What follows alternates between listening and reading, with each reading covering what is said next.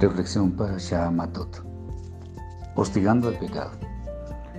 En la presente parasha existe una orden del Eterno para Israel que es contender contra los midianitas, que fueron algunos de quienes hicieron caer a nuestro noble pueblo en pecado. Israel lo hizo y la guerra declarada terminó en una gran victoria. Todos los pueblos que sin motivo alguno han odiado a nuestro pueblo han ofrecido oposición en todas las formas, tanto física como espiritualmente. Y lo que es peor, este odio podría decirse que es misterioso, así como injustificado, pero existe y es muy real. Y esta razón, sumada a sus prácticas paganas que podrían contaminar a Israel, llamado a ser luz entre las demás naciones, fue motivo más que suficiente para que el Eterno dictaminara que deberían ser atacados y los hombres muertos a espada. Si hacemos actual este cuadro, podemos ver que tales pueblos prefiguran al pecado y la mala inclinación del ser humano, que siempre está presta a hacernos caer en todo tipo de prácticas que en últimas son transgresiones de la Torá.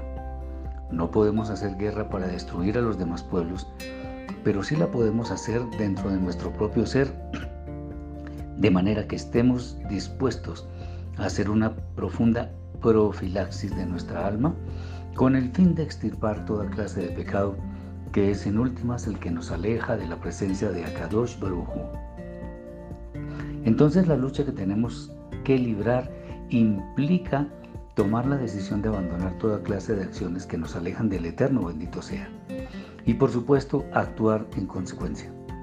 De manera análoga a como Israel atacó a los enemigos por orden celestial, así nosotros debemos atacar todo aquello que nos impide crecer en estatura espiritual.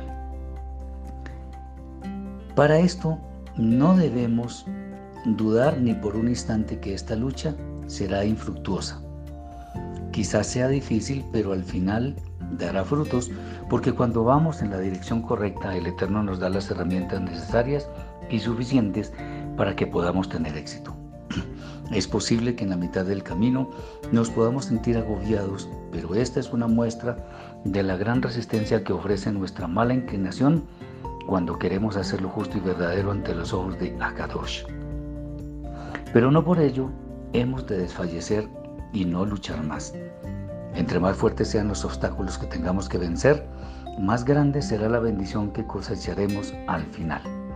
A grandes esfuerzos, grandes recompensas. Y esto lo sabe muy bien Israel cuando estaba entre los egipcios y el inmenso mar. ¿Quieres ser una persona exitosa a los ojos del Eterno? Subyuga tu mala inclinación y haz crecer tu buena inclinación. Toma la decisión de ir en pos del Santo y de seguro Él te dará la victoria en tu lucha contra el pecado que hay en ti.